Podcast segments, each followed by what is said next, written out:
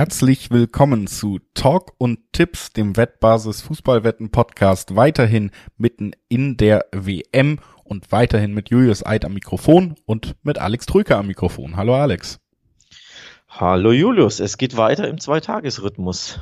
Ja, das ist unser Rhythmus bei dieser WM. Zweimal haben wir schon auf äh, jeweils die nächsten zwei Tage und die nächsten acht Gruppenspiele der WM geguckt und da bleiben wir natürlich auch bei, um alle Spiele abdecken zu können. Haben uns ja für diesen Rhythmus entschieden läuft bis jetzt ganz gut für uns, kann man sagen. Und äh, läuft aber noch nicht so gut für alle Mannschaften. Und äh, jetzt ist heute eben auch das erste Mal, dass wir über die zweiten Gruppenspiele von bestimmten Mannschaften reden. Heißt, wir haben auch einen ersten Eindruck bekommen und äh, können unsere Eindrücke und Tipps vielleicht auch ein bisschen korrigieren. Trotzdem äh, sei ich auch nochmal ans Herz gelegt, wir haben auch schon vor dem Turnier Langzeit auf jede Gruppe getippt. Also da könnt ihr auch nochmal im Feed ein bisschen gucken. Da gibt's weitere Infos, wenn euch diese Spielvorschauen, die wir jetzt regelmäßig machen, nicht reichen, dann gibt's da immer noch viel, viel mehr von uns rund um die deutsche Nationalmannschaft, rund um jede Gruppe und rund um unsere Tipps, wer Weltmeister werden könnte. Also hört da auch noch gerne rein. Jetzt aber natürlich heute im Fokus die Spiele am Freitag und Samstag die ersten zweiten Gruppenspiele dieser WM, wie schon gesagt. Vorher ein paar Hinweise. Sportwetten sind ab 18 nicht für Minderjährige gedacht und alle Angaben, die wir in diesem Podcast machen, sind Angaben ohne Gewähr, weil sich die Quoten eben nach der Aufnahme jederzeit noch verändern können. Zu guter Letzt, Sportwetten können Spaß, aber auch süchtig machen. Und wenn das Ganze zum Problem wird, dann könnt ihr euch beim Support der Wettbasis melden, sei es per Mail oder per Live-Chat oder ihr guckt mal auf spielen-mit-verantwortung.de vorbei. Auch da gibt es erste Hilfsangebote. So, das also unsere kleine Zusammenfassung, unsere kleinen Disclaimer zu Beginn. Und jetzt können wir direkt reinstarten und sprechen über das Duell zuerst zwischen Wales und dem Iran, Alex. Wales, ähm, ja, gegen die USA am Ende bisschen das gezeigt, was man erwarten konnte von der Leistung, gute Mannschaftsleistung. Gareth Bale trifft. Ich glaube, das habe ich sogar exakt so hier getippt. Also gar nicht so große Überraschung. Der Iran da schon etwas überraschender, denn natürlich deutlich äh, ja, höher verloren gegen England, als wir es vielleicht beide geahnt haben sogar.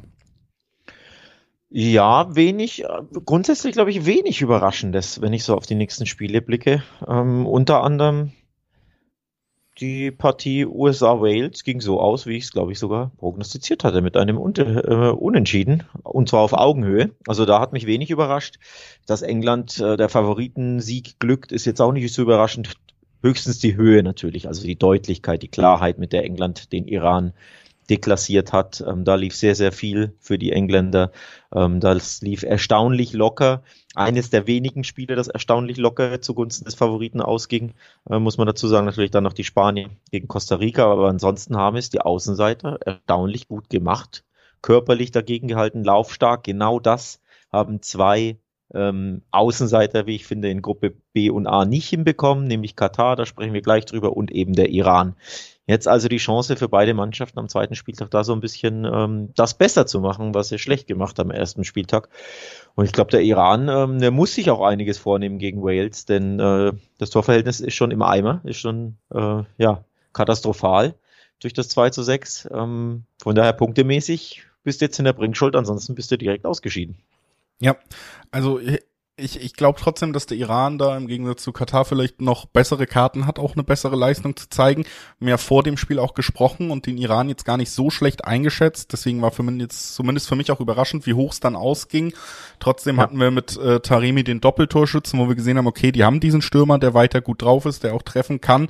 Und man muss auch wirklich sagen, dass England im Gegensatz zu allen vorangegangenen England-Spielen, die wir eigentlich in den letzten Jahren gesehen haben, vor allen Dingen unfassbar effizient war. Ne? Also ich glaube, es war wirklich fast deckend mit Torschüssen und Toren und ähm, erklärt dann zumindest in gewisser Weise auch diese sehr, ja, dieses sehr hohe Ergebnis. Trotzdem natürlich ein bitterer Schlag zum, zum Start.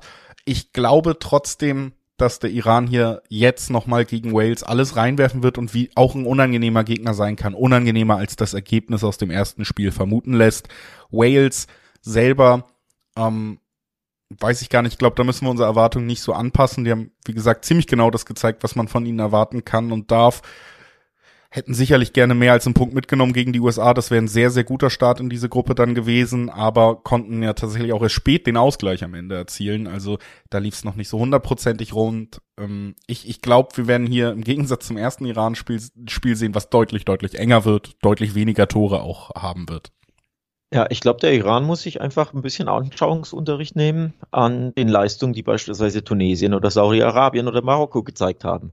Ähm, die eben sehr, sehr lauffreudig waren, die attackierten, die draufgingen, die Pressing spielten und die sich was zugetraut haben, wohingegen der Iran gegen England einfach zu defensiv und zu destruktiv und auch zu passiv dann in der Defensive stand. Und wenn der Iran da ein bisschen ähm, sich ja was abschaut von eben Saudi-Arabien, Tunesien etc., dann glaube ich, ähm, können sie da mindestens einen Punkt holen gegen Wales. Also wenn sie wirklich aktiver spielen, mutiger spielen, und das müssen sie ja, weil sie so hoch verloren haben, dann traue ich ihnen hier den Punktgewinn zu. Ähm, natürlich ist äh, Wales trotzdem der Favorit. Sie haben niedrige Zweierquoten. Der Iran hat Viererquoten. Auch die Viererquoten zeigen ja schon auf, also niedrige Viererquoten, teilweise sogar 380, 390 je nach Wettanbieter. Das allein zeigt ja schon auf, so deutlich ist die Sache nicht wie in anderen Spielen. Und auch die Unentschiedenquote ist ja eigentlich eine sehr niedrige Unentschiedenquote, im Schnitt 310. Das zeigt schon auch bei den Wettanbietern auf. Auch die erwarten ein verbessertes Iran und vielleicht möglicherweise wirklich einen Iran, das einen Punkt hier mitholt. Also ich ähm, habe ein bisschen erneut das Unentschieden auf dem Zettel. Und ich gehe sogar noch einen Schritt weiter. Ich glaube, der Iran kann zurückkommen. Überraschend, aber das lohnt sich auch in der Quote. Du hast es gesagt, im Schnitt Viererquoten auf den Iran. Ich glaube, sie werden wieder ein Taremi-Tor haben. Ist übrigens auch ein möglicher Tipp. Und ich glaube, sie werden sich richtig reinkämpfen in dieses Turnier jetzt gegen natürlich auch einen deutlich individuell schwächeren Gegner als England es ist einfach nur so ein Gefühl, aber es gibt ja auch drumherum Geschichten beim Iran, die durchaus für die Einschätzung sorgen könnten, dass das Team zusammenhält, es zusammenwächst.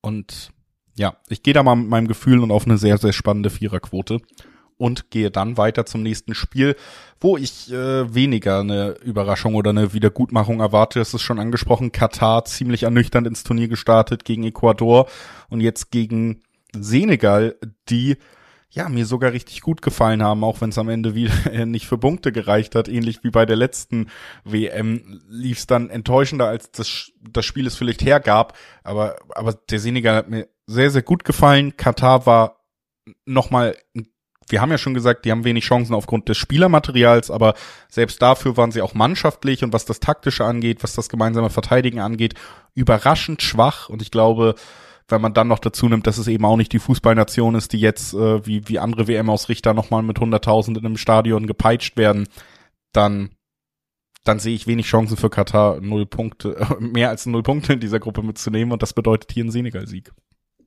Ja, ähm, ich bin auf Kurs, dass der Tipp aus der, aus der Vorschau ähm, zur Gruppe A aufgeht. Oder zumindest ist mein Gefühl bestärkt, dass ich da nicht falsch lag, als ich sagte, ich glaube, Katar holt null Punkte und schießt womöglich auch kein einziges Tor. Ähm, also eine sehr, sehr schwache Mannschaft und der Auftritt war wirklich sehr, sehr schwach. Ähm, klar, auch sie werden natürlich normalerweise sollte sich das nicht nochmal wiederholen, dass sie erneut so schwach auftreten und mutlos und auch ideenlos und einfach fahrig, auch als Mannschaft. Ähm, natürlich sollte man da geschlossener sein, grundsätzlich vor allem ja, weil man jetzt ja erst recht unter Druck steht.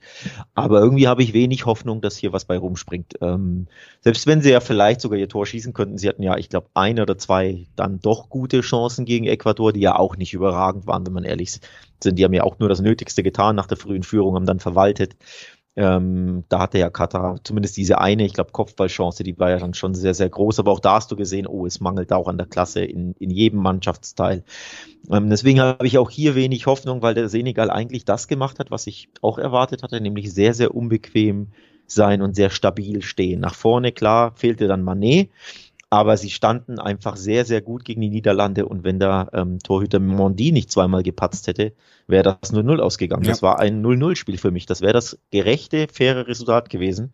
Von daher kannst du dem Senegal ja so nicht viele Vorwürfe machen. Eher, ja, es war Hauptgrund Mondi, der da zweimal nicht gut aussah, dass der Senegal mit null Punkten aus dem ersten Spiel ging. Und ich bleibe auch bei der Einschätzung, dass äh, der Senegal sogar besser ist als Ecuador, auch wenn äh, sie eben keine Punkte sammeln konnten im ersten Spiel.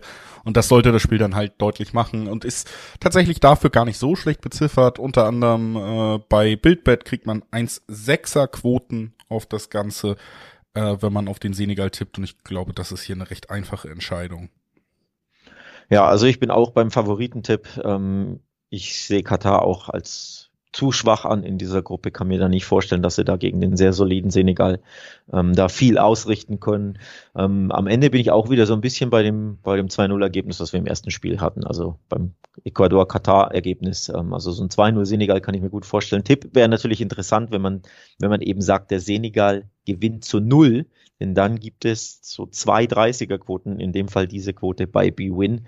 Und das ist natürlich dann schon ein lukrativer Tipp für den Kombischein, wie ich finde. Also Senegal gewinnt zu null wäre so, wäre so ein Tipp, den ich mir sehr, sehr gut vorstellen kann, einfach weil ich von Katar ja sehr enttäuscht war bisher oder bin. Ja, also würde ich auf jeden Fall hundertprozentig so unterschreiben. Deswegen lass uns hier nicht länger aufhalten und zum nächsten Spiel gehen, wo wir in derselben Gruppe unterwegs sind noch und die beiden Gewinner des ersten Gruppenspieltags quasi gegeneinander haben. Niederlande gegen Ecuador. Ecuador haben wir darüber geredet auch ein bisschen vielleicht profitiert davon, dass Katar wirklich so schwach war. Auf der anderen Seite die Niederlande, die sich ja erst schwer getan hat gegen gegen den Senegal, aber dann am Ende doch der Favoritenrolle mit dem Sieg zumindest gerecht werden konnte und ja, auch Memphis am Ende dann zumindest einwechseln konnte, der vielleicht oder ziemlich sicher wichtigste Offensivspieler ist damit wieder zurückgekehrt ins Team, das auch gute, gute Zeichen, haben, haben die Punkte geholt. Ich muss sagen, ich war nur etwas überrascht äh, von der von der Verteidigung der Niederlande, die ich mit als stärkstes Mannschaftsteil gesehen habe und die erstens sich durchaus ein paar Fehler geleistet haben gegen den Senegal, dann auch mit Frankie de Jong in Kombi, der gerne flach hinten rausspielen wollte und die, die Innenverteidiger wirkten etwas verunsichert zum Start in so ein großes Turnier, hatten nicht so Lust auf Fußball spielen, obwohl das ja durchaus eine holländische und auch eine Van ist. Also das hat mich ein bisschen gewundert, dass da ein bisschen gewackelt hat, dass auch Spieler wie Van Dijk, weil nicht ganz diese Sicherheit ausgestrahlt haben, für die sie eigentlich stehen. Trotzdem haben sie den ja vielleicht auch einfach deshalb schwierigen Auftakt ins Turnier irgendwie gemeistert. Und wenn sie jetzt mit ein bisschen weniger Nervosität hier reingehen, dann sehe ich sie schon als klaren Favoriten gegen Ecuador. Ich bin äh, enttäuscht gewesen von ihrem Auftritt. Ähm, Nochmal am Ende des Unentschieden, das 0 zu 0 wäre das absolut für mich gerechte Ergebnis gewesen. Das war ein sehr, sehr biederer, dürftiger Auftritt ähm, der Niederlande, die natürlich trotzdem weiterhin äh, sehr gut in Form ist. Wir hatten es ja gesagt, unter Louis van Gaal seit Sommer ungeschlagen, seitdem er übernommen hat. Ähm, oder seit, ich weiß gar nicht, wann er übernommen hat, genau, aber seitdem er im, am Ruder ist, noch kein Spiel verloren, also mit sehr, sehr guter Form. Und natürlich ähm, tut dir das grundsätzlich auch gut, selbst wenn du nicht gut spielst, dass du dann trotzdem gewinnst und auch wieder die Null hältst. Also zumindest hinten solide sein, wenig zulassen und vorne hast du dann einfach auch die individuelle Klasse mal immer mal einen zu machen. Also der Pass von Frankie de Jong war ja trotzdem toll, dieser Chip-Pass und Gagpo äh, läuft dann durch und mit seiner Größe köpft er ihn dann ein. Also schon individuell gut gemacht in dieser Szene, auch wenn natürlich Mondi nicht gut aussah. Also maximal solide, wenn nicht sogar sehr, sehr bieder und dürftig, was die Niederlande gemacht hat, aber eben die wichtigen Punkte eingefahren im vielleicht schwersten Spiel in dieser Gruppe, bleibt abzuwarten. Ich glaube, wir werden erneut ein ähnliches Spiel sehen wie wie im ersten Spiel. Ecuador wird, glaube ich, tief stehen, wird auf Konter warten und die Niederlande wird den Ball haben und eher wenige Ideen. Ähm, also ich glaube, ein Spektakel wird das eher nicht werden. Am Ende, klar, kannst du wieder diesen knappen, weiß ich nicht, 1 zu 0 Sieg der Niederlande haben oder ein 2 zu 1 durch ein spätes Tor. 100% sicher bin ich mir dabei nicht. Ich könnte mir auch vorstellen, dass der Ecuador-Riegel hält. Die selber super wenige Gegentore kassieren. Ich glaube, sie haben die fünf oder letzten sechs Spiele kein einziges Gegentor kassiert, also Freundschaftsspiele inklusive. Also eine sehr, sehr gute, äh, bissige Abwehr. Wenn die erstmal da hinten drin stehen, sind die schwer zu knacken. Also da kommt schon auch ein bisschen Arbeit auf die Niederlande zu. Und ich bin mir, wie gesagt, nicht hundertprozentig sicher, dass sie erneut das bessere Ende für sich haben. Ich äh, glaube das schon. Ich glaube, das ist eine Mannschaft, die die Qualität hat, die wir auch viel gelobt haben im Vorfeld und die sich jetzt ja nach dem ersten Spiel, wo man sich vielleicht noch schwer getan hat, trotzdem eben diesen wichtigen Sieg sichern konnte, die sich jetzt nach und nach in dieses Turnier reinarbeiten wird. Wie gesagt, ich glaube, Senegal sogar die schwerste Aufgabe in dieser Gruppe. Und ähm, deswegen sehe ich hier, wenn auch sicherlich immer noch vielleicht nicht der Tipp aufs berauschende Handicap, aber ich sehe hier schon am Ende den Favoritensieg von der Niederlande, der auch mit 1,7er Quoten, finde ich, für mich einfach schon äh, doch ein Gefälle in der Gesamtqualität der Mannschaften ganz interessant ist, wenn man, wenn man das mit berücksichtigt. Und deswegen gehe ich hier tatsächlich auf den Niederlande-Sieg am Ende. Wenn du auf den Niederlande-Sieg gehst, dann habe ich äh, speziell für dich einen Tipp. Wenn ich traue mich, wie gesagt, nicht ganz. Ich kann mir das unentschieden gut vorstellen. Ähm, Niederlande und weniger als 3,5 Tore. 2,35er Quoten. Ja, ähm, also ein 1-0, 2-0, 2-1 Sieg der Niederlande, also ein erneut Job dann, Pflichtsieg, aber eben Arbeitssiegmäßig, wenig Glanz, am Ende vielleicht, wie gesagt, nur die drei Punkte mit Ach und Krach einfahren. Niederlande und Under 3,5, 2,35er, also der Favoritentipp ähm, aufgepimpt mit einer sehr interessanten Quote. Ähm, das kann ich mir gut vorstellen, dass es dann am Ende doch so kommt, wenn sich einfach die individuelle Klasse vielleicht wieder ähm, durchsetzt. Ansonsten mein anderer Tipp wäre tatsächlich zur Halbzeit mal wieder unentschieden. Ein ne, sehr destruktives, gut stehendes ähm, Ecuador und eine Niederlande, die bisschen behäbig wieder spielt und die nicht sofort viel riskiert und dann geht's halt mit 0-0 in die Pausen. Ja würde ich beides auch so mitgehen. Wie gesagt, ich glaube nur, dass am Ende eben der Niederlande-Sieg noch steht. Auch schöner Hinweis von dir mit dieser Kombination der beiden Tipps. Äh, lass uns direkt mal weitergehen zu einer Mannschaft, die nicht negativ überrascht hat als Favorit, sondern mich sogar sehr positiv überrascht hat, indem sie mehr Tore geschossen hat als in der gesamten Nations League. England im Auftaktspiel gegen den Iran sechs Tore von einer Mannschaft, die nicht unbedingt für Offensivspektakel steht. Also da muss man schon sagen, das war ein richtig starker Start ins Turnier und sowas kann natürlich auch ein Turnierverlauf formen, ne, wenn du so reinkommst. Also da muss ich schon sagen, hat, hat England einen sehr, sehr guten Start erwischt und wenn wir so ein Power-Ranking jetzt hätten, würde ich sagen, schon ein, zwei Sprünge nach oben nochmal in meiner Warte gemacht. Ich halte ja prinzipiell nicht so viel von, von Southgate England, was die Spielanlage angeht, aber da konnten sie eben sehr effektiv zumindest sein, zeigen, dass sie die Qualität haben und wenn die Spieler dann eben auch durch solche Ergebnisse die Selbstsicherheit vom Tor dann auch noch gewinnen.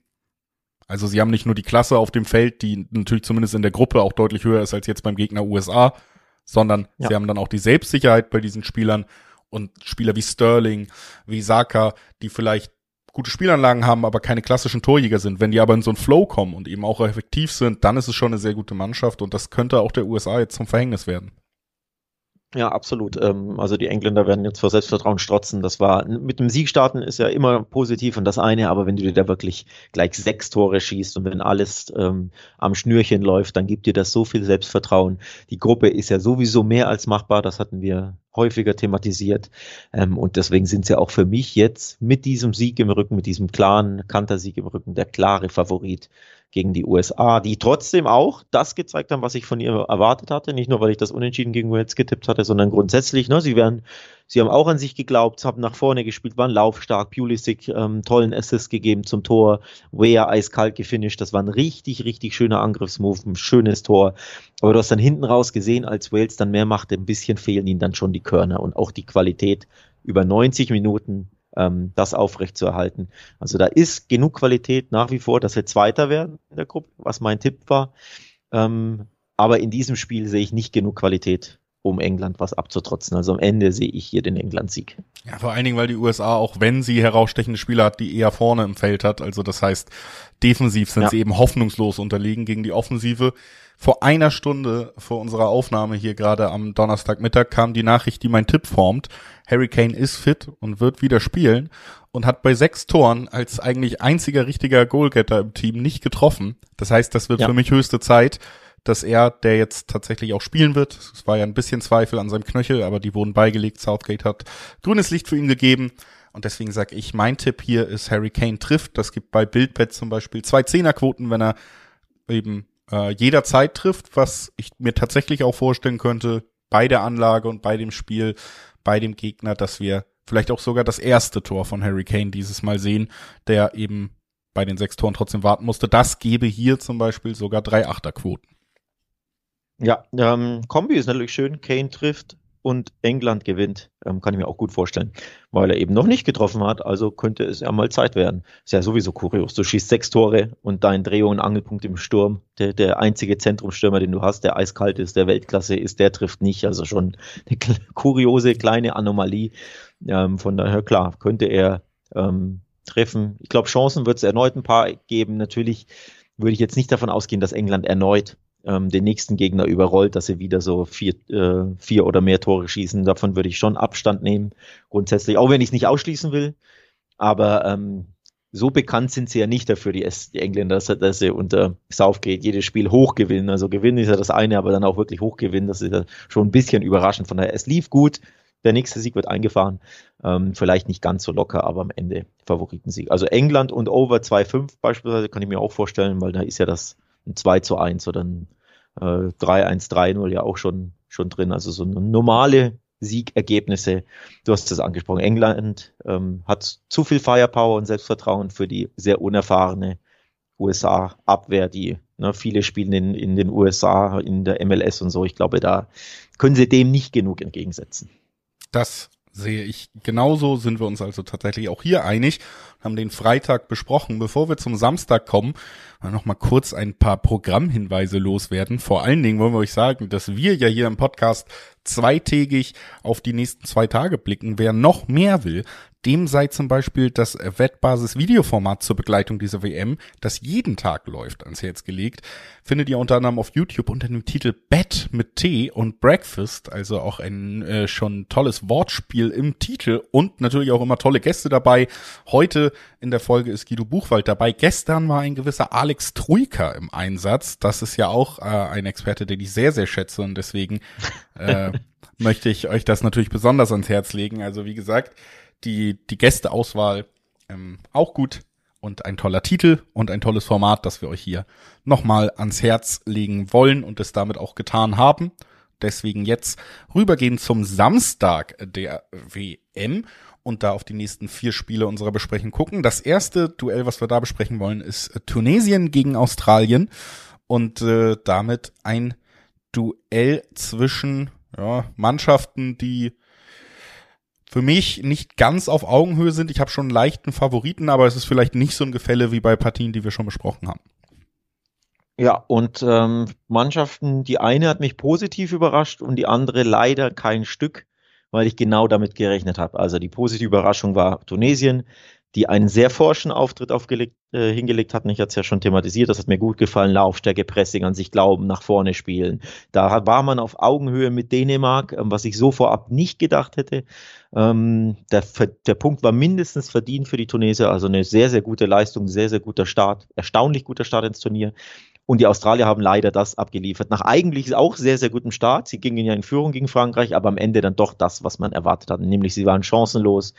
Ähm, sie standen defensiv, kamen trotzdem nicht in die Zweikämpfe, waren nicht kompakt und waren einfach nach der überraschenden Führung gegen Frankreich hoffnungslos unterlegen und haben auch in der Höhe verdient, ähm, klar so verloren. Und deswegen ist hier tatsächlich Tunesien mein leichter Favorit in dem Spiel. Das war für mich schon anschaulich, was ich da von ihnen gesehen habe. Und von Australien habe ich, wie gesagt, sowieso wenig erwartet. Deswegen muss ich hier sagen, der Tunesien-Tipp zu 2,15er Quoten im Schnitt, der lächelt mich ein bisschen an.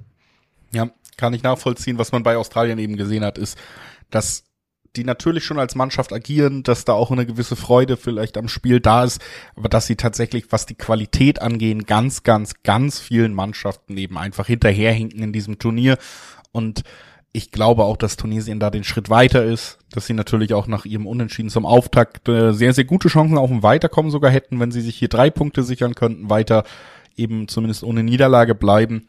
Und ähm, wie du gesagt hast, die Quoten sind dann tatsächlich ja eben auch durchaus attraktiv in diesem Duell. Ähm, bei, bei Bet äh, 3000 gibt's tatsächlich sogar zwei 20er Quoten auf den äh, Tunesien-Sieg und das ist natürlich, wir wissen es alle, die zwei vorne äh, schon schon äh, durchaus reizend. Dazu kommt, dass ich dir recht gebe, ich sehe sie auch leicht favorisiert und äh, wird damit tatsächlich auch schon den Deckel auf diese Vorbesprechung drauf machen, wenn du nicht noch irgendwas weiteres hinzufügen willst. Ja, wer sich im Dreiweg fernhalten will, denn so ein Unentschieden wird natürlich auch am Ende niemanden überraschen, wenn man ehrlich ist, gab es ja schon einige bei dieser WM. Ähm, dann würde ich eher sagen, ich glaube, das ist, das ist ein Spiel, bei dem ich auch nicht so viele Tore ähm, ja. erwarte, weil Australien nach vorne, das war sehr, sehr dünn nach dem schönen Angriffsmove gegen Frankreich. Ähm, mit dem schönen Tor kam ja sonst gar nichts mehr. Also fußballerisch ist das super mau. Und auch Tunesien, so laufstark und kampfstark sie waren, haben ja auch kein Tor geschossen gegen Dänemark. Ähm, von daher ist das auch ein Spiel, wenn man sich mal im Dreiweg fernhalten will, wo ich einfach wenig Tore erwarte. Also das typische Under 2-5 ähm, oder eben eine Kombi dass man sagt, ich glaube, Tunesien gewinnt, aber es fallen weniger als zwei, fünf Tore, also ein 1-0, 2-0 Tunesien dann beispielsweise. Da gibt's schon einige spannende Tipps, die man auch kombinieren kann. Und Quoten Absolut. dann. Ja, dann lass uns weitergehen äh, zum nächsten Spiel am Samstag. Polen gegen Saudi-Arabien. Saudi-Arabien hat gewonnen und äh, Robert Lewandowski gehen die Ausreden aus, warum er keine WM-Tore schießt für Polen. Hat er denn Ausreden gehabt sonst immer? Naja, ich habe bei der letzten WM gehört, dass die anderen schuld sind äh, so. aus seinem Team. Dieses Mal stand er eins gegen eins gegen den Torwart am Elfmeterpunkt und es hat nicht geklappt. Ja. Äh, richtig ja. bestraft wurde es nicht. Sie haben ja zumindest äh, nicht verloren im Auftaktspiel. Um, trotzdem natürlich die ganz große Chance auf drei Punkte. Gerade wenn Argentinien gestolpert ist am ersten Spieltag, wäre das eine große Chance gewesen. Jetzt kommt Saudi-Arabien. Die haben aber mal richtig Selbstbewusstsein bekommen, indem sie Argentinien da am Ende noch besiegen konnten und vor, ja, sogar einen Nationalfeiertag zu Hause damit ausgelöst haben. Also die Euphorie ist vielleicht so groß wie noch nie in der Fußballnation mhm. Saudi-Arabien. Man hat auch einen ganz klaren Plan gesehen, nämlich vor allen Dingen den Gegner wahnsinnig entnerven. Das haben sie besser, äh, qualitativ auch hochwertiger gemacht, als ich es vielleicht dem Team insgesamt sogar zugetraut hätte. Äh, dann Konter setzen. Und ganz ehrlich, das ist tatsächlich auch ein Rezept, was einer wieder mal sehr harmlosen polnischen Mannschaft gefährlich werden könnte. Ja, ähm, auch wenn erst ein Spieltag gespielt ist, aber die absolute Sensationsüberraschung dieses Turnier bisher Saudi-Arabien mit diesem Sieg gegen Argentinien, ähm, das hat denn niemand auf dem Zettel. Es gab natürlich noch eine kleine andere Überraschung, der Japan-Sieg gegen Deutschland, aber den hatten wir ja, wenn auch nicht unbedingt als Sieg, aber zumindest von der Performance her, das hatten wir auf dem Zettel, dass Japan da Deutschland gefährlich werden kann, dass Saudi-Arabien den Argentinier gefährlich werden kann, das hätte ich nicht gedacht und das den, den musste mir zeigen, den, den Menschen, der vielleicht nicht gerade in Saudi-Arabien lebt, der das für Möglichkeiten hat. Also Sensationsding ähm, für Saudi-Arabien und auch gar nicht so unverdient, denn das war auch zumindest bis zum 2 zu 1. Danach haben sie sich ja sehr weit zurückgezogen, verständlicherweise, aber bis dahin auch eine sehr starke Performance. Eben dieser Glaube an sich selbst, diese Gier, diese Laufstärke, das Pressing, der Mut, den du ja natürlich auch haben musst, den so hoch ähm, qualitativ oder hochkarätigen, qualitativ starken Gegner so mutig anzulaufen. Das hat mich absolut beeindruckt. Das hat mich auch zur Halbzeit beeindruckt. Als sie hinten lagen, fand ich das trotzdem eine sehr, sehr starke, erstaunlich mutige Leistung gegen, Saudi, äh, gegen Argentinien. Von daher Hut ab.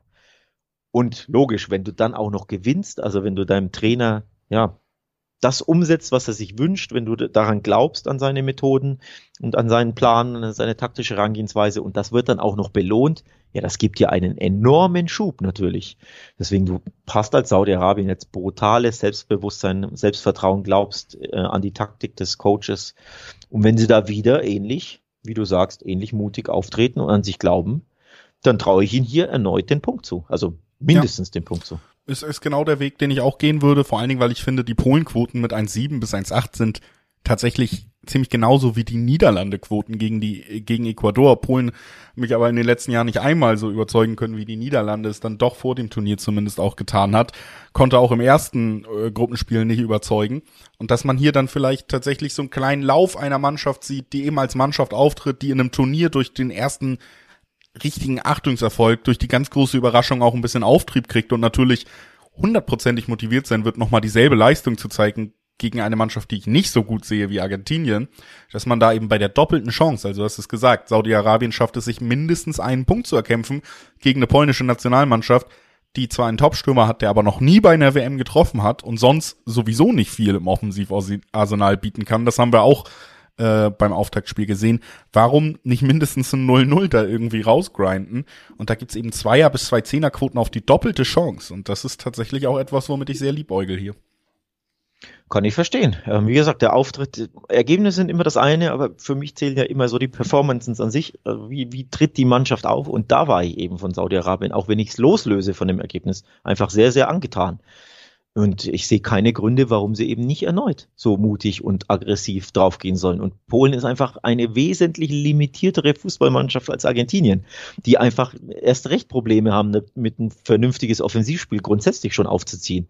Ähm, und deswegen gibt, gibt es hier gute Gründe zu sagen, ja, Saudi-Arabien könnte hier, wie gesagt, mindestens den Punkt holen. Von daher ist da dein Tipp, finde ich durchaus ange, angebracht. Natürlich kannst du als Polen ähm, rein auf dem Papier Saudi-Arabien natürlich immer schlagen grundsätzlich und ähm, es gibt auch gute Gründe zu sagen, vielleicht war das doch so eine so eine Anomalie, diese Leistung, die man schwer wiederholen kann. Also dieser besondere Tag eines Außenseiters, der nicht wirklich ne, wiederholt werden kann, gibt es sicherlich auch gute Gründe, das zu sagen und dann vielleicht doch das ja, 1 zu 0 für Polen zu tippen, weil Lewandowski vielleicht dann ja doch trifft. Also der wird auf jeden Fall natürlich auch da auf Wiedergutmachungskurs sein, keine Frage. Ich glaube, das wurmt den ja auch brutal, dass er da verschossen hat.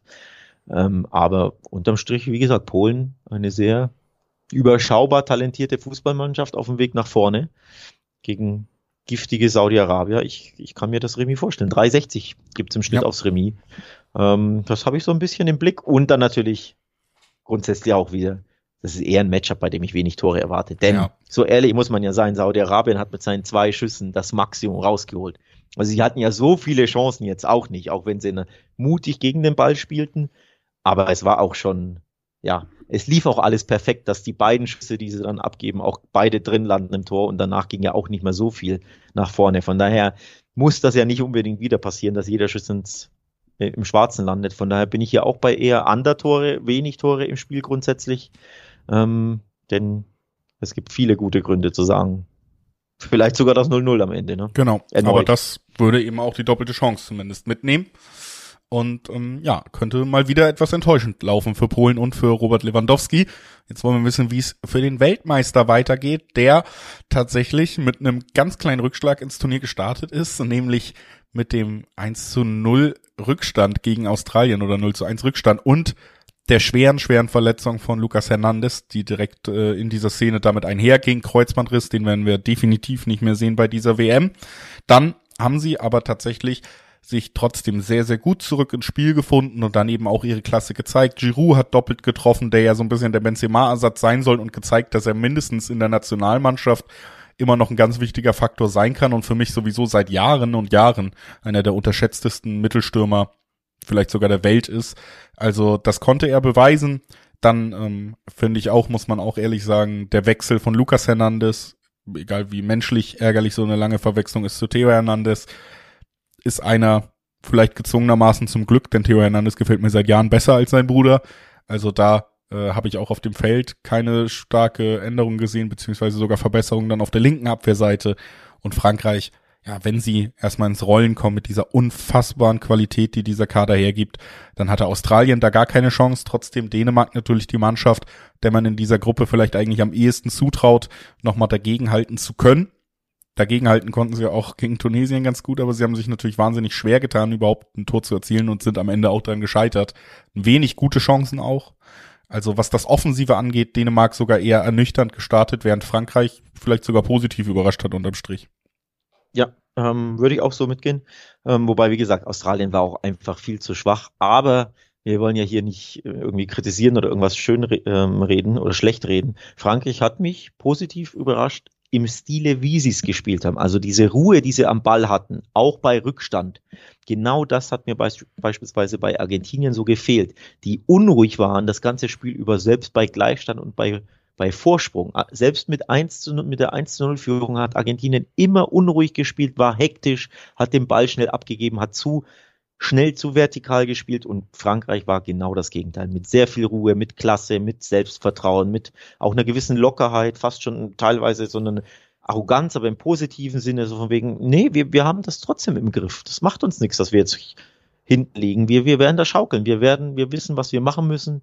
Und genau diese Ruhe am Ball mit gepaart mit dieser individuellen Klasse in jedem Mannschaftsteil auf jeder Position. Das hat man sehr, sehr gut gesehen gegen Australien, dass sich das ja dann durchsetzt am Ende, wenn du eben einen klaren Plan hast, ähm, starke Einzelspieler und eben diese Ruhe am Ball. Das hat mich positiv beeindruckt. Ähm, ich fand den Frankreich-Auftritt wirklich rundum gelungen. Das war ein sehr, sehr starker Auftritt. Ja, Dänemark war natürlich auf der anderen Seite nicht so stark gegen Tunesien. Da ein bisschen enttäuscht. Resultat, eine kleine Negativüberraschung. Natürlich, klar, jetzt nicht, nicht viel passiert. Aber eben, wenn du jetzt verlieren solltest gegen Frankreich, dann sieht es ja schon mal nicht so gut aus für Dänemark tabellarisch, je nachdem auch, wie das andere Ergebnis ausgeht. Also als, aus Dänemarks Sicht darfst du hier nicht verlieren. Ja, ich glaube, das wird auch die Herangehensweise sein. Ich glaube deswegen, wenn sie es unwahrscheinlich schwer machen schon, dazu sind sie definitiv in der Lage, für Frankreich Tore zu erzielen. Das wird nicht so einfach gehen wie gegen Australien. Deswegen rechne ich hier erstens äh, mit einem Team, äh, mit einem Spiel, äh, zieht sich so ein bisschen durch wie der rote Faden durch diese Folge, wo wir nicht wahnsinnig viele Tore sehen werden. Also unter 2,5 gibt äh, 1,7er Quoten sieht man auch, die sind auch nicht wahnsinnig hoch, also kann sich jeder hier gut vorstellen. Ich glaube, das Spiel wird eng gehalten werden. Ich glaube, Dänemark ja, wenn sie in der zumindest ein bisschen was aus der Form gegen Tunesien mitnehmen, werden sie aber auch selber nicht wahnsinnig viele Tore erarbeiten. Zumindest werden sie es aber super schwer machen. Und dann ähm, glaube ich tatsächlich, alles in allem, wenn wir jetzt die letzten Spiele dann doch so ein bisschen an, als Maßstab nehmen, irgendwie auch an den Frankreich-Sieg, weil ich sie auch wahnsinnig flexibel sehe, wie sie Tore erzielen können. Ne? Du hast mit Giroud einen richtig tollen Abnehmer für hohe Flanken, du hast auf den Außen tolle Spieler für hohe Flanken, gleichzeitig hast du natürlich aber auch mit Mbappé zum Beispiel einfach individuelle Qualität im 1 gegen 1 für Tempo-Gegenstöße, also du kannst auf mehrere Arten Mannschaften bearbeiten, bespielen, gleichzeitig Ruhe am Ball, den eigenen Ballbesitz auch nutzen, um sich Teams zurechtzulegen und dann über diese verschiedenen Wege zu agieren. Und das ist alles natürlich auch ein bisschen Vorrede einfach dafür, dass wir auf den amtierenden Weltmeister, der sehr überzeugend gestartet ist, wo es gar keine Debatte gibt, dass sie mit den besten Kader der Welt haben, dass man hier 1,8er, 1,85er Quoten kriegt. Das finde ich tatsächlich auch ziemlich gut. Ja, ähm, man muss natürlich dazu sagen, die Dänen haben Frankreich in diesem Jahr zweimal schon geschlagen, beide Spiele bei der Nations League gewonnen. Ähm, also da fühlen sie sich sehr, sehr wohl. Vor allem, sie fühlen sich äh, besonders wohl in der Underdog-Rolle. Das wollte ich noch ansprechen. Gegen Tunesien waren sie da Favorit. Dänemark ist aber traditionell eher eine Mannschaft, die in der Underdog-Rolle sich wohler fühlt, die da ähm, also nicht so stark ist im Spiel gestalten, wenn eine gegnerische Mannschaft selbst vielleicht ein bisschen tiefer steht und abwartet, sondern wenn sie selbst ne, ein bisschen kontern können, umschalten können, ein bisschen defensiver stehen, dann den Ball erobern und dann eben dem Gegner wehtun. Und genau diese Rolle haben sie gegen Frankreich und auch zweimal eben erfolgreich ähm, gestalten können mit den beiden Siegen in der Nations League. Aber, und jetzt kommt ein großes Aber, weshalb ich tippe, dass Frankreich zumindest nicht verliert. Es gab noch nie eine Nationalmannschaft in der Historie, die in einem Kalenderjahr dreimal gegen Frankreich gewinnen konnte. Das gab es noch nie. Liegt natürlich daran, dass man auch sehr selten dreimal im gleichen Kalenderjahr gegeneinander spielt. Logisch, wie es bei der Nationalmannschaft so ist. Nichtsdestotrotz wäre es historisch, wenn Dänemark erneut gewinnen würde. Gab es so noch nie. Und allein deswegen sage ich, zumindest verlieren wird Frankreich nicht. Ein Remis wäre ja so schlecht für sich nicht. Dann hätten sie vier Punkte im, im ne, und hätten da klar, ähm, trotzdem wären sie klar auf Kurs, Gruppensieg oder Sieg generell äh, oder, oder weiterkommen generell. Also ich glaube, Frankreich könnte vielleicht sogar mit dem Remis leben, grundsätzlich. Verlieren werden sie schon mal nicht erneut, da bin ich mir sicher, auch wenn Dänemark sich wohlfühlt oder sich, sich zuletzt sehr gut angestellt hat gegen Frankreich. Aber klar, die Underdog-Rolle, das ist einfach nochmal eine andere Geschichte, wenn Dänemark ne, anders auftreten kann. Ja, absolut. Trotzdem, wie gesagt, ich, ich gehe hier am Ende mit dem Weltmeister, weil sie mich wirklich überzeugt haben, weil ich sie auch wirklich äh, ganz anders wahrgenommen habe als das Team, was wir in der Nations League gesehen haben, wo sie eben Dänemark nicht so wirklich was anhaben konnten. Deswegen sag ich, jetzt gibt's die Revanche quasi für die für die ersten Nations League äh, Duelle in diesem Jahr zwischen diesen beiden Mannschaften und äh, damit würde ich überleiten zum letzten Spiel unserer Besprechung heute, Alex. Argentinien gegen äh, Mexiko, ein ja kontinentales Duell erstmal und vor allen Dingen ein Spiel mit richtig richtig Druck drauf für Argentinien, denn der mhm. Sieg muss ganz, ganz dringend her, mhm. damit man irgendwie noch vertreten kann, warum Alex Trücker und Julius Eid gesagt haben, die werden Weltmeister. Ja, das ist, das ist wahr. Also auch ähm, wir sind unter Druck ja, hat, jetzt auch, auch. Auch wir sind unter Druck. Ja. Argentinien setzt uns unter Druck, so klar. Ich muss dazu sagen, ähm, zu meiner Ehrenrettung. Erstens, es war ja erst ein Spieltag, so dann haben sie ja grundsätzlich so schlecht jetzt auch nicht gespielt, dass du sagst, es war folgerichtig, dass sie verlieren, Argentinien. Das war jetzt auch nicht der Fall. Also es war schon auch ein bisschen eine Anomalie, so eine verrückte Sache, die halt ab und zu mal passiert. Das ähm, gehört schon auch zur Wahrheit dazu. Und zur anderen Wahrheit gehört dazu, so ein bisschen war ja bei mir so ein Wunschtipp dabei, denn ich hatte ja prognostiziert, wenn alles normal läuft, was jetzt bis jetzt natürlich noch nicht der Fall war, aber wenn alles normal läuft, trifft Argentinien auf Brasilien bei mir im Halbfinale und das ist ein 50-50-Game. So, das heißt, äh, mein anderer Tipp wäre dann einfach, Brasilien gewinnt das Ding. Die waren noch gar nicht im Einsatz bei Aufnahmeschluss. Von daher möchte ich da nicht mal nicht zurückrudern, aber das zumindest so im Kontext, in den Kontext setzen.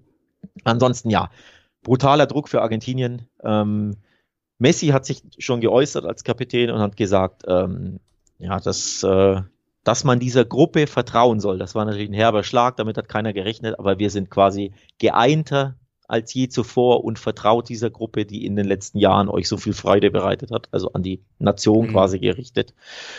Und deswegen glaube ich ihm da einfach mal. Also ich vertraue den Aussagen von Lionel Messi und sage, der Druck ist enorm, aber Argentinien wird dem Druck standhalten. Ich, es muss einfach so kommen tatsächlich wäre das ein Spiel gewesen, wenn Argentinien ganz souverän gegen Saudi-Arabien gewonnen hätte, ohne großen Aufwand, hätte ich gesagt, hier wartet die erste richtige Herausforderung. Jetzt haben sie es nicht gemacht. Und jetzt sage ich, gut, jetzt müssen sie einfach, und es ist tatsächlich so ein bisschen dann irgendwie, äh, da sind Leo, mein guter Freund Leo und ich äh, uns auch einig, äh, haben das natürlich auch privat durchgesprochen. Ich glaube, man muss so ein bisschen drauf vertrauen, dass diese Mannschaft ähm, gut genug ist. Das, das hatten wir immer gesagt, vor diesem Turnier, das haben wir über das ganze Jahr gesehen, das haben wir bei der Copa gesehen, das haben wir äh, gegen Italien gesehen, äh, als es um den internationalen Titel der Kontinentalmeister quasi ging. Äh, wir haben einfach gesehen, dass das ein sehr, sehr gut strukturiertes, sehr gut äh, gutes Team ist. Und unabhängig vom Gegner sehe ich dieses Team weiterkommen. Und das wäre halt nur durch einen Sieg jetzt wirklich mal ein richtiger Schritt in diese Richtung. Deswegen ist es einfach auch auf Basis dieser Annahme für mich fast nicht anders möglich, als, als damit zu gehen und zu sagen, nee, es gibt da einfach keinen anderen möglichen Tipp, als dass, dass Argentinien dieses Spiel gewinnt. Alles andere, also wäre tatsächlich für mich ganz früh in der WM vielleicht die größte Überraschung, die überhaupt möglich war. Also man muss natürlich dazu sagen, sie könnten auch mit einem Unentschieden dann noch weiterkommen, wenn sie das letzte Spiel gewinnen, je nachdem, ja, wie die anderen. Sie nicht unbedingt. So, äh, klar, möchtest du nicht als Argentinien, aber nur, also das anders als bei Deutschland. Bei Deutschland ähm, besprechen wir in der nächsten Folge dann, glaube ich, ähm, kann ja das das Remis gegen Spanien schon das Ausbedeuten. Das wäre ja bei Argentinien nicht der Fall. Ne, das muss man ja dazu sagen. Ein, also es wäre natürlich trotzdem eine Katastrophe, wenn du auch das zweite Spiel nicht gewinnst, aber es wäre noch de facto noch nicht das aus. Ähm, das nur dazu. Nichtsdestotrotz, auch ich gehe mit, ich glaube, Argentinien hat das Zeug dazu, natürlich das Spiel zu gewinnen. Ich erwarte aber trotzdem ein ziemlich wildes Spiel. Ähm, also Argentinien siegt zu 1,60er Quoten, da, darauf will ich mich gar nicht, oder dabei will ich nicht, es nicht belassen, sondern ich sage, spannend finde ich die Quote die es gibt, wenn man tippt, Argentinien gewinnt und beide treffen. 3,80 bei B-Win. Und wenn Saudi-Arabien zwei Tore schießen kann, dann kann Mexiko ja auch ein Türchen erzielen, denn hinten waren sie jetzt nicht so sattelfest, die Argentinier. Und erst recht, wenn sie ein bisschen Druck haben, wenn sie unsicher sind, wenn sie vielleicht, wenn es möglicherweise länger unentschieden steht, müssen sie ein bisschen mehr riskieren. Dann hast du hinten natürlich dann ähm, lässt der Lücken. Also Argentinien trifft, äh, gewinnt und beide treffen, finde ich eine super spannende Quote auch. Oder eben Argentinien und over 2,5. Dass wir einfach hier auch Mexiko sehen, das zu Chancen kommt, ähm, das vielleicht wie gesagt trifft oder eben, dass Argentinien hier endlich mal die PS auf die Straße bekommt. Also das sind so meine zwei Tipps, mit denen ich auch von den Quoten her ähm, liebäugle. Ja, das kann ich absolut nachvollziehen es macht durchaus Sinn bei diesem Spiel. Ähm, ich glaube, Lionel Messi trifft auch wieder. Also wer das kombinieren will, Argentinien Messi trifft, ähm, auch das kann ich mir sehr gut vorstellen. Und dann wird er vorangehen und äh, ja, unseren Tipp, dass Argentinien hier relativ weit kommen kann, noch nicht zunichte machen. Im Gegensatz zur deutschen Nationalmannschaft, über die wir in zwei Tagen reden werden vielleicht schon einen kleinen Abgesang halten müssen. Das machen wir in zwei Tagen. Da hören wir uns wieder mit den nächsten zwei Tagen in der Vorbereitung. Bis dahin wünschen wir euch weiterhin viel Spaß mit der WM und hören uns dann ganz bald wieder. Ciao.